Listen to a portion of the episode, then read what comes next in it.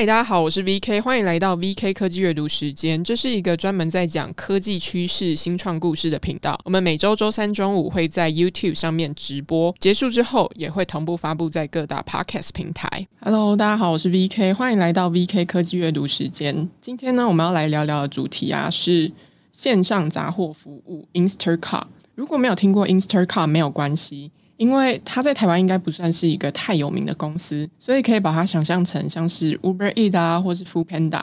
只不过呢，它是送专门在送外送生鲜食品的服务。因为他们最近要上市了，所以想说刚好趁这个机会来介绍一下他们的创业历程，还蛮特别的。就像我们的标题写的，创办人在创 Instacart 之前呢、他失败了二十次。所以今天我们就来聊聊 Instacart 它的创业历程以及商业模式。跟我从他们的故事当中学到了什么事情？开始进入主题之前啊，先来一点点的行政事务，就是说，接下来我的电子报会从 Substack 搬到方格子，所以如果要订阅我的电子报的话，再请大家帮我追踪方格子 VK 科技阅读时间。在开场的时候，我们就先来稍微闲聊一下，先来分享一下我最近听到的一档 Podcast，它里面提到一个说法，我觉得还蛮值得分享，而且还蛮有趣的。他说。人们花了更多的时间在看有关食物的内容，而不是准备或是吃食物。听到这一段的当下，我就觉得根本就在说我，我就是那个可以花好几个小时追完两季《大熊餐厅》的 Bear 的人。但是呢，如果你要问我说，诶，中午或是晚餐你想要吃什么？那我觉得哦，回答都可以啦，都可以啊，不然泡面好了。或者是说，在滑 IG 啊，看到 YouTube 一些做菜或是不错的吃播影片的时候，或是可以去哪里吃比较不错的餐点的时候，我就会把这些影片都存起来。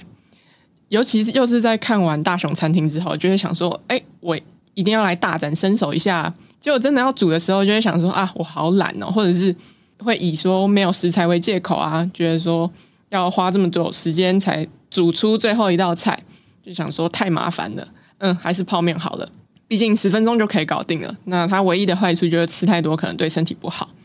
但是呢，这一段跟我们今天要谈的主题其实有一点点相关，因为他就是 Instacart 执行长 V G Simon 他在 Invest Like a Best 的 Podcast 专访当中提到的洞察，所以在这边稍微偷偷的买了一些梗。那不过我们到后面也会再讲说 Instacart 它的创业历程啊，跟他们的商业洞察有哪一些。说到吃，不知道大家会不会有跟我一样的困扰，就是不知道下一餐要吃什么。而且我就是那一种，如果这一家店很合我胃口，就会三天两头都去吃那一家店。就是我对于吃算是蛮还蛮固定的，就是诶，如果这家店很喜欢吃，那我就可能会常常去吃。但是除非是有朋友会，或是家人朋友可以带我去吃某一家店，我才可能想说要去尝试不同的。所以我不算是那一种很喜欢去探店啊，或是对于某一些菜是探索未知的那一种人。不过呢，要解决一个人的一餐还算容易跟简单，因为你可以偶尔开火啊，或者偶尔叫一下外送。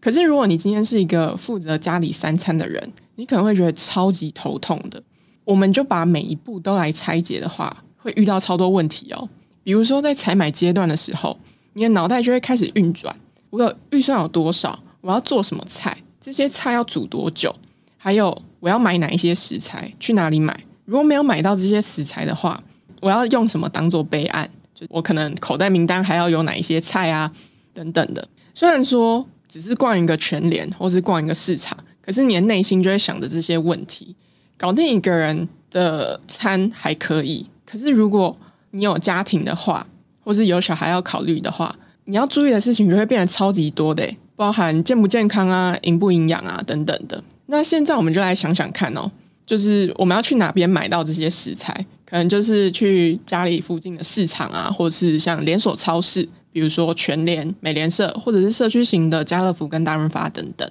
那接着你可能就会花上二十分钟，在就逛整个超市嘛或市场，去找你要的生鲜食材、肉类啊、乳制品等等的。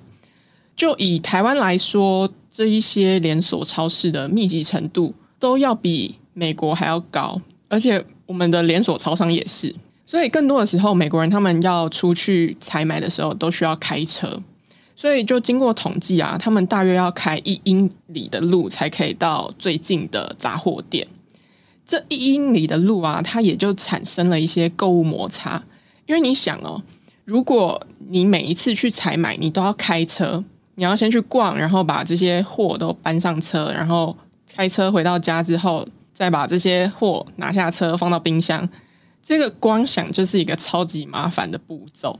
所以，比如说像呃台湾来说的话，全年可能在你下班回家的某一个某一个街口好了，所以你就很平常的可以这样子经过，然后去带一点东西，带一点东西买回家。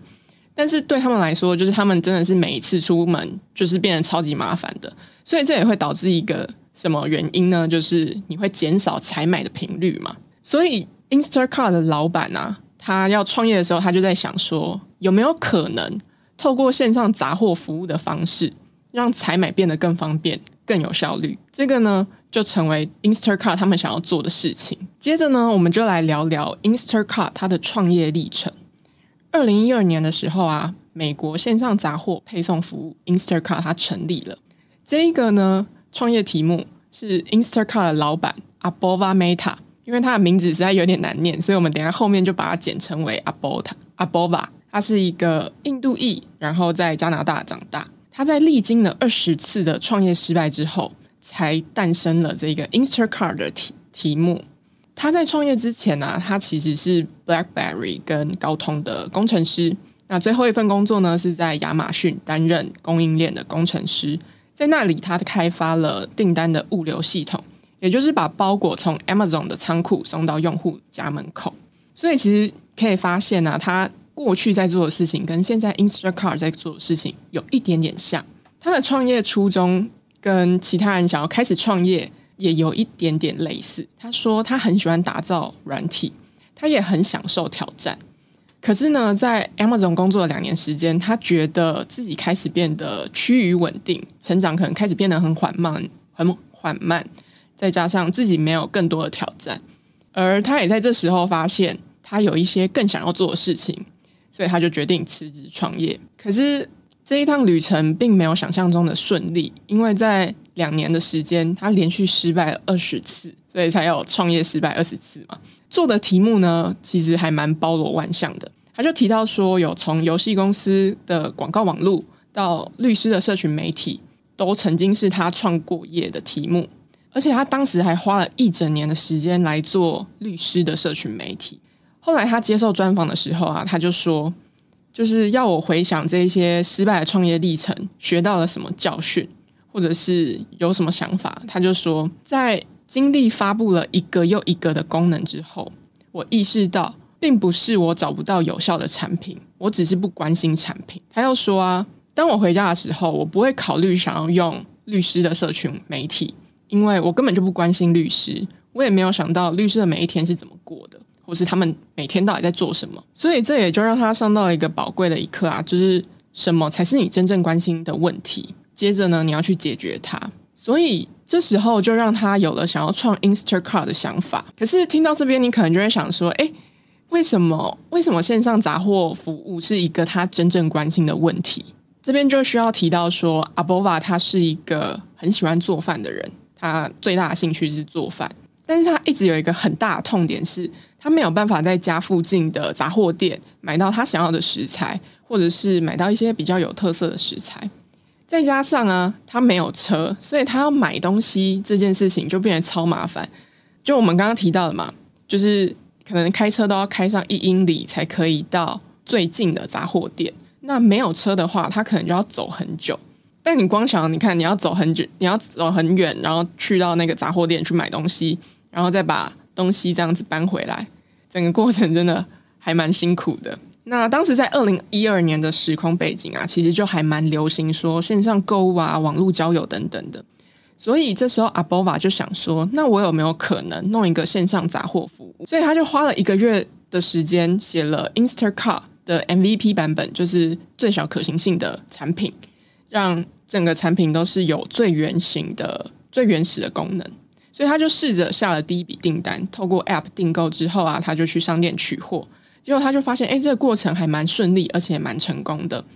所以这对他而言算是一个蛮重要的一步，因为他觉得他可以解决自己的问题，某种程度一定也可以解决别人的问题，所以他就开始更认真的看待 Instacart 这个题目，也就是线上杂货配送服务。如果要说这一次创业跟前二十次创业有哪里不一样的地方，就是他这一次申请了美国知名新创加速器 Y Combinator，而且他还。被选上了，YC 每年啊会有两次的申请，然后每一次的话大概都会有上万家的新创，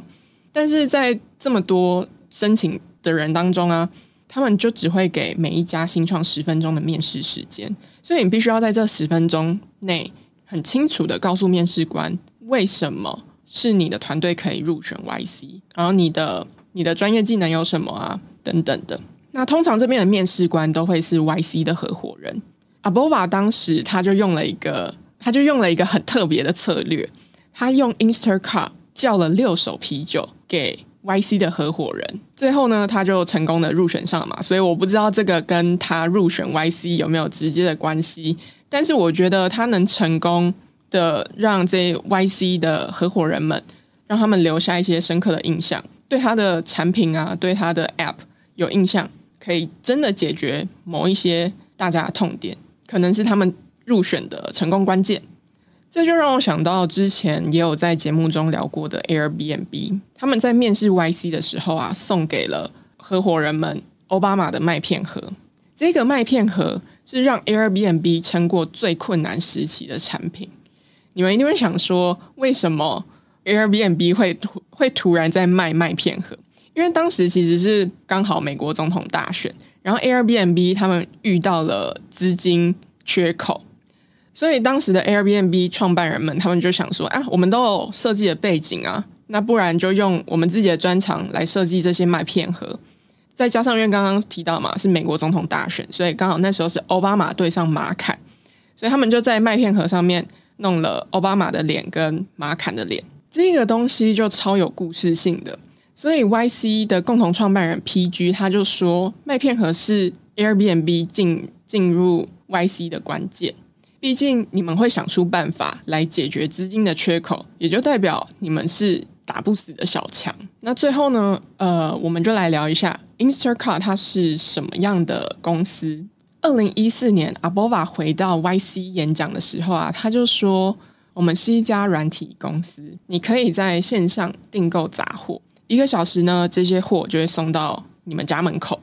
就像 Uber E 跟 Foodpanda 一样。Instacart 呢，它也不具备任何杂货，没有仓库，没有卡车，没有库存。所以当消费者下单之后啊，在 Instacart 网络的代购者可以把它想象成像是外送员一样，他就会到合作的零售品牌，比如说像 Whole Foods 或是 Costco 去提取你的订单，然后接着呢，不到一个小时的时间，他就会送到消费者的家门口。他们很特别的是，他们并没有把自己定位在一个单纯的线上杂货配送服务。他们目标啊，是希望成为其他零售商的技术平台，因为他们就发现说，零售商的数位转型并没有做得很好。所以，如果他们可以帮忙做到这件事情，那他们也可以从中赚到更多的钱。所以，他们希望透过自己现有的技术跟一些基础设施，跟不同的。杂货零售商合作，他们同时，因为他们把自己定位在科技公司嘛，所以他们也对于 AI 啊、数据这些都一直蛮有研究的，而且这也算是他们核心的重点业务之一。到今年三月的时候，OpenAI 推出了外挂 Plug-in 的功能。那 Instacart 呢，它刚好是第一批的合作伙伴，他们希望透过 ChatGPT 提供用户晚餐的灵感啊跟选择。从中呢，就可以去购买到他们的食物，并且呢，在一个小时之内就会送达。这怎么运作的呢？就是比如说，你可以直接问，你就选取那个 Instacart 的 plugin，你就可以直接在 ChatGPT 里面问他说：“诶，如果我今天要煮咖喱饭，我需要买什么食材？”那他就会跟可能跟你说，你需要买洋葱啊、马铃薯啊、鸡肉，或者是南瓜，还有咖喱块等等的，然后就会全部列给你。那列给你之后呢，它这些旁边都会有带 Instacart 的连接，所以你就可以直接跳到，就你按它的连接，你就可以直接跳到它的页面，然后你就可以做选购。到了五月的时候啊 Instacart 他们也推出了一款以 AI 为基础的搜寻工具，叫做 Ask Instacart。它同样的概念也是有一点像是 ChatGPT 的 plugin 功能，只不过它整个运行是在 Instacart 里面。所以就是说，它在提供你这些建议的时候，你就可以把它全部加到，比如说我真的要煮咖喱饭，所以我就把全部我需要的食材都加进去。到我的购物车里面，然后下订单，一个小时之后，我就可以收到这些食材，那我就可以做咖喱饭给我自己吃，这样子。这一些好像听起来是一个生成式 AI 之后才有的用户体验嘛。然后在 Podcast 当中啊，Instacart 执行长他就说：“你回想一下哦，在没有生成式 AI 之前，我们以前必须要先知道自己想要什么食材，进到搜寻栏之后，输入我要的产品，才可以。”加到购物车里面嘛？但是实际上，我们都知道，更多的时候，我们是很模糊的看待自己想要吃什么啊，或者是要要煮些什么。Instacart 执行长就说，生成式 AI 让购物体验变得更方便，所以用户在思考吃什么或是要怎么样料理这件事情，也会变得更轻松。最后呢，就来讲到上个礼拜在研究 Instacart 的时候啊，我就觉得。它是一间我越写越喜欢的公司，然后这件事情它就反映在我的字数上面。通常我的电子报大概三四千就算是极限了，结果我这次去看 Instacart 这篇，竟然到六七千字，就是越写越有感觉。那我就在想说，它为什么这么吸引我？我觉得背后有几个因素，可能是因为它的业务够贴近生活，让我觉得特别有感。比如说每个采买啊，或是烹饪会遇到的难题，他们都还想得很清楚，就是说我要怎么样去帮助用户解决，那从中我可以怎么样赚到钱？我觉得在用户体验这件事情上面，他们算是做得还蛮完整的。那也有可能是 ABOVA 的创业故事还蛮励志的，因为创业失败二十次，然后还是屹立不摇站起来再创第二十一次，结果到现在他即将上市。又或者是说，最近看完《大熊餐厅》The Bear，所以对于饮食啊或食物的主题就特别的有共鸣。不过呢，我觉得真正让我思考最多的，或是我觉得学习到最多的事情是，ABOVA 他分享自己在前面创业失败二十次的时候学到一个教训是，解决一个你真正在意的问题。如果你今天一定要带走一个重点啊，我希望你带走的是这一个。这个问题基本上就是从 ABOVA 自己出发嘛，因为他没有办法轻松买到这些食材，所以他想说有没有机会把它做成线上杂货服务。毕竟他自己面对到的痛点，也有可能是别人会觉得困扰的地方。那这也如果他可以顺利把这些痛点给解决了，也就是他真正有价值的事，也就是别人可能会花钱去买他服务的原因。所以我就开始想啊。那不管是我的 podcast 或是我的电子报，想要解决我真正在意的问题是什么？我觉得这个答案是我对于科技、新创、商业都很感兴趣，可是我一直没有办法找到一个很好、很适合我可以吸收的内容。应该说，可能现有的新闻媒体啊，它比较会是像 i n s t a c a r 这一间公司嘛，所以他就会讲说。i n s t a c a r 要上市啦，那可能就是比较是讯息类的，或者是说，哎，他们可能法术会说什么，他们最新发展的业务有哪些重点？可是他并不一定会去讲到 Instacart 的成立背景。当然，因为它就是新闻，它就是最快的讯息，所以它不会有这些重点。那或者是说我也会订阅一些创投类的电子报啊、部落格，他们之中都会去很深入谈到他们一些洞察跟商业模式。当然，新闻跟创投类的文章，这刚好就是在光谱的两端，一个讲的比较是讯息，一个又讲的太深了，所以我就想说，有没有可以用更轻松、更白话、更有脉络的方式来谈科技、新创跟商业的内容？这个算是我一年前蛮想要做的事情，当然现在也是这样想。那再加上刚好。上一周电子报满一周年，写了五十几期，然后都没有断更，这真的是要大力拍自己的肩，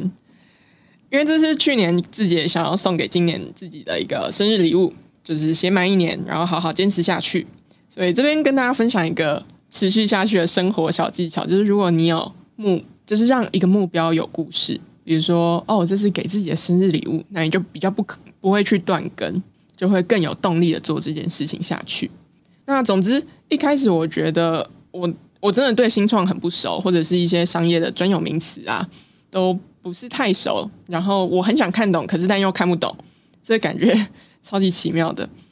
总之这些概念都是我过去没有接触过的，所以很早期的电子报啊，其实有一点像是在写给我自己看的笔记，每周记录一下。我这周在看的科技新闻、新创故事跟商业模式，结果越看越觉得蛮有趣的。那也因为开始写了、开始记录了，才慢慢了解说，哎，不同领域之间它会有一些可以连接起来的地方。这种 connect the dot 的感觉，就是还蛮爽的。比如说，像今天的内容虽然是在讲 Instacart，但是其实比如说之中还是提到了一些。我们前几集节目有谈到的 Airbnb 啊，跟 YC，像 Airbnb 的那个小插曲，就是他们送奥巴马的麦片盒给那个 YC 的合伙人，这就是在写他们的故事的时候看到的一个小小的趣味的地方。我觉得解决一个你真正在意的问题，这句话更重要的意义，它并不是解决，而是在意，因为只有你够在意了，才会更有耐心的解决那些。你在意的问题，这句话听起来好像有点绕口，但是我觉得真正的重点应该是你要够在意这件事情。关于这点，其实我还蛮有感觉的，因为因为在写电子报的这个过程啊，你要看懂很多不同的素材，那看懂是一回事，但是理解跟思考又是另外一回事。所以我觉得我很在意的事情是，我可不可以尽可能的把事情讲得更清楚、更好懂，然后更精确。在做这些内容啊，不管是电子报或者是 podcast，我觉得这些过程就很像在拼拼图，很难很难说哦。我今天花个一个小时，我就可以做到这件事情，完全没有办法。一篇大概都花二三十个小时以上，在找资料啊，消化这些资料，然后试着把这些内容全部串起来，产生出一些自己的想法跟观点。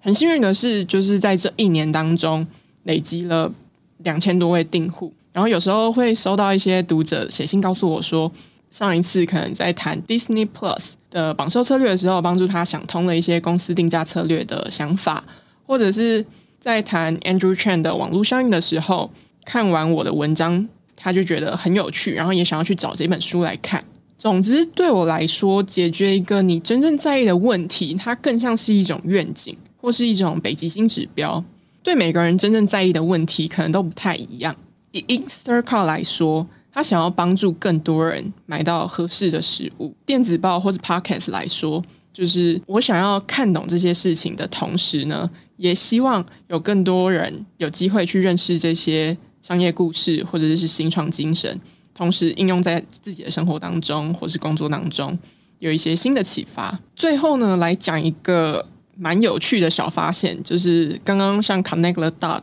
的部分嘛。我觉得这边后面也有一点点这个味道，就是说在看 Instacart 它的故事的时候啊，他们的品牌故事的时候，我一直想到 Airbnb。之前在写 Airbnb 的时候，我就说，如果可以尽力说一个好故事，为什么会这样说呢？因为如果你想到一般的旅游住房业的本质、商业的本质哦，是他们想要解决大家居住的需求嘛。同样呢。也提供住房需求的 Airbnb 的老板，他就说：“我们在满足的是连接需求，满足家人、朋友或情侣之间关系的联系需求。”这个说法超级聪明的，就像说我不是为了钱工作，是为了理想。他的概念就是说，我们可能比如说几个朋友或者是家人一起到某一个地方旅游，那我们需要一个空间。但是他把这个空，他不把这个空间叫做解决住房需求啊，他只是我们解决一些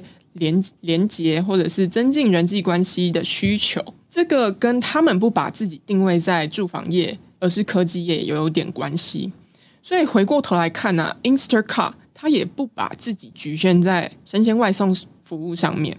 他很强调。自己是一家软体公司，是一家科技公司。在看他们的，比如说布洛格文章啊，或者是新闻稿，他们会反复提到一件事情：他们要帮助每个家庭解决晚餐两难的问题。晚餐两难就是 dinner dilemma。他他意思是说，大家要要去想自己晚餐要煮什么这件事情是一个很两难的状况啦，因为你可能不知道要煮什么，你就不会想要买什么嘛。可是呢，我看到这边的时候，我就会有一个疑问啊，就是说为什么为什么你要特别挑晚餐来做一个叙事的主轴？因为也你也可以说早餐或午餐啊，但是但是你为什么特别挑晚餐？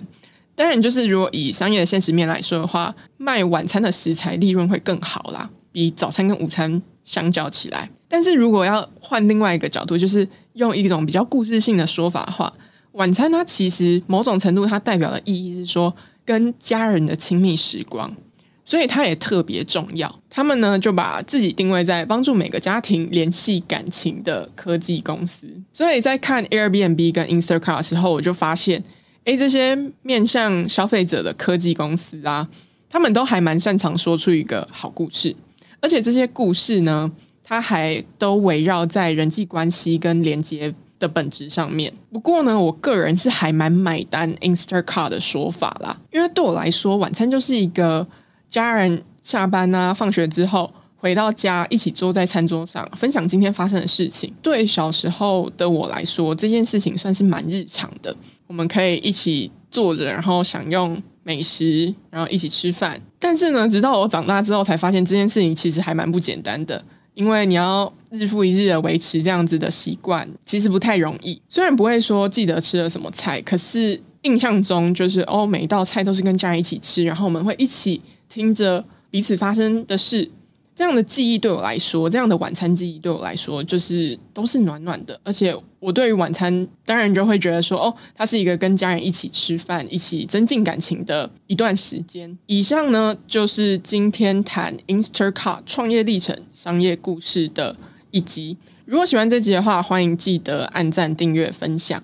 五星好评刷起来。如果喜欢商业和新创故事的内容，也欢迎订阅 VK 科技阅读时间的电子报。每周固定周三中午在 YouTube 上面直播，没有跟到直播的朋友，欢迎在各大 Podcast 平台收听。谢谢，我们下次见，拜拜。